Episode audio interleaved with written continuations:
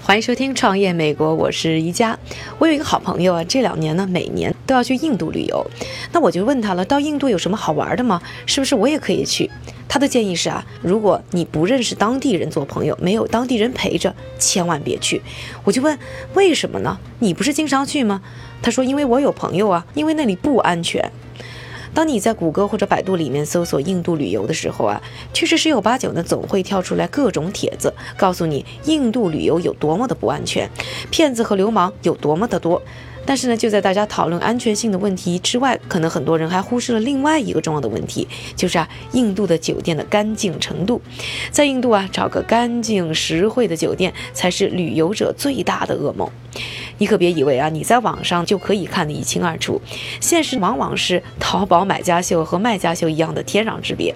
网上看的好好的一个酒店，到了之后迎接你的可能就是一个天花板摇摇欲坠、蟑螂随意进出的房间。甚至连洗澡、冲厕所呢，你可能都要自己啊拿桶去打水，这个还真的挺像电影《涉外大酒店》里的情节。而在印度旅游啊，这是经常遇到的事儿。尽管印度酒店行业呢非常的混乱，但它呢却是一块非常诱人的大蛋糕。据统计，早在2013年，这个市场啊已经是价值45亿美元，预计呢到了2020年，这个数字啊还能达到130亿美元。这么大的市场，自然成了众人争抢的战略重地。而我们今天故事的主人公，二十四岁的 Ritash Angarwal 就是其中最成功的一个。他成立的连锁酒店加盟平台 Oro Rooms，在刚刚过去的九月获得了新一轮十亿美元的融资，是由软银旗下的 Vision Fund。红杉资本以及光速创投等投资机构参投的，这让 Oro 估值达到五十亿美元。这除了标志着 Oro 成为了印度最新的一只独角兽之外，也让他们一跃成为印度估值第二大的创业公司，仅次于有巴菲特撑腰的 One 九十 G Communications。而说到呢，Oro 的创始人 Ritesh，他可从小不是大家眼中的好孩子。要知道，印度是一个对学历啊特别看重的国家，而他倒好。对好好学习、考试上大学一点兴趣都没有。而是喜欢每个周末跑去德里和那里的年轻创业者们交流。尽管没有好好复习，但是呢，Ritesh 呢还是考上了大学。但是啊，没上多久就辍学了。要是那时候有人说 Ritesh 未来会成为一个商业明星，那是打死都不会有人相信的。而 Ritesh 的创业故事呢，要从他的一次旅行说起。当年啊，他在印度境内旅游，因为没什么钱，所以找的呢是一些非常便宜的酒店，自然呢就经历了不少我们开头说的那种可怕的情况。可是呢，他就开始琢磨要如何改变这个问题呢？但是问题来了，除了住过酒店之外，他对于这个行业一无所知。于是啊，Ritesh 呢决定从头学起，到一个酒店呢去打扫房间，一做啊就是一年。有了想法，有了对行业的了解，二零一二年，才只有十八岁的 Ritesh 呢成立了一家叫做 Aurovale 的公司。Aurovale 呢是一个把廉价酒店信息集合在一起，为用户提供酒店预订房间服务的网站。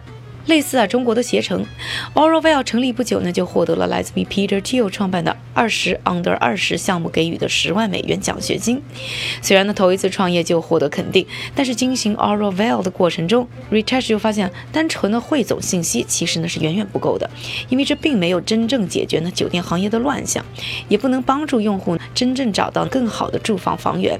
于是啊，Ritesh 呢又花了三个月的时间，探访入住各种民宿、小型酒店和家庭旅馆，最终啊，在二零一三年，Ritesh 呢成立了 Oro，打的呢还是连廉价酒店的市场。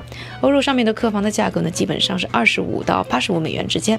但是最重要的改变呢，是欧肉从单纯的信息汇总。预定的平台呢，变身成为了连锁加盟平台。简单来说啊，就是 Oro 不收购这些酒店，而是对所有加盟酒店进行统一化的评估、改造和管理。对于所有入驻平台的酒店，Oro 会收取每次预订百分之二十五的服务费，基本可以说呢是一个廉价酒店版的爱彼迎。想要呢进驻 Oro 呢，挂上它标志性的红色标识啊，酒店基本上要进行长达一个月的大改造。Oro 呢专门设计了多达两百多项的标准，真的是从床垫到床单到水温到 WiFi 的稳定性，所有你。想到想不到的细节，他们啊都要查一查。光是进行评估的工作人员就有几百个。要不是说印度人工比较便宜，还真是一笔不小的花销。凭借着这个商业模式，二零一五年三月，Oro 的 A 轮融资就得到了光速创投、红杉资本、绿象资本和 DSG 等四家投资机构参投的两千四百万美元。之后的两年时间里呢，Oro 又获得了来自于软银以及其他机构 B、C、D 轮的融资，总金额达到四点四亿美元。如今啊欧洲已遍布印度一百六十个国家，酒店达一万家，在欧洲的网站上有十二点五万间房间。根据管理咨询公司 Red Seer 的统计，这大概占了印度酒店总房源的百分之五。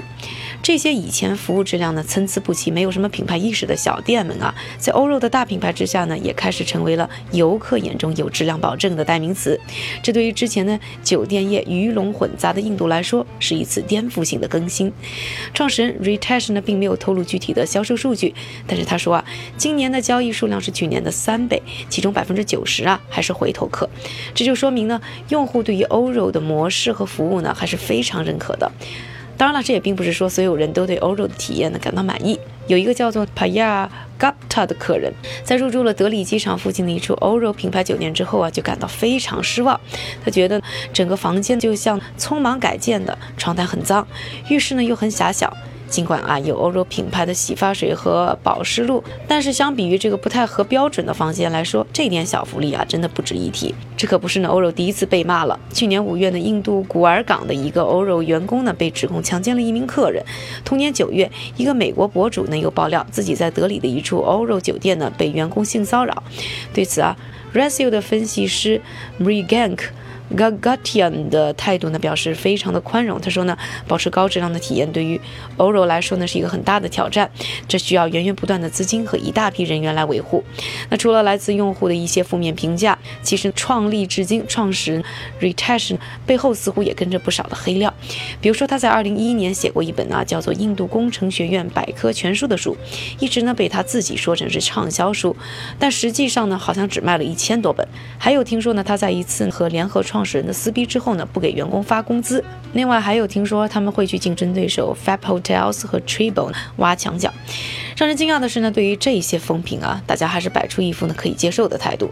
毕马威的一个合伙人 Anker Nigan 就说，每个试着用不同方式去思考、去打造大企业的人呢，都会面临各种各样的负面新闻，包括 Mark Zuckerberg、Elon Musk、Steve Jobs、Bill Gates 等等，都是这样。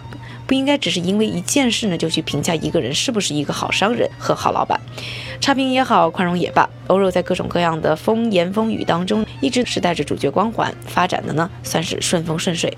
欧肉呢，现在正在建立的是一个呢有着庞大的酒店合作伙伴的基地，并把他们整合成一个呢真正的品牌。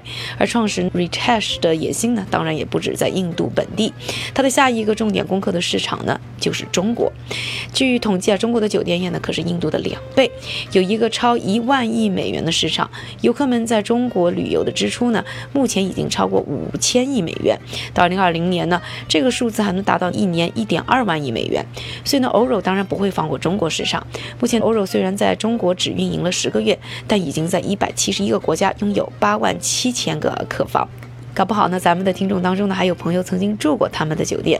虽然有本土的华住集团注资一千万美元，但是欧肉在中国市场面临的竞争呢依然非常激烈。纽约大学商学院的教授，还是曾经教过我的老师，Anindia Ghosh 就表示，欧肉要面对的不仅有全球第五大的酒店集团锦江集团，还有全球公寓民宿预订平台途家网，以及2016年就进入中国的爱彼迎。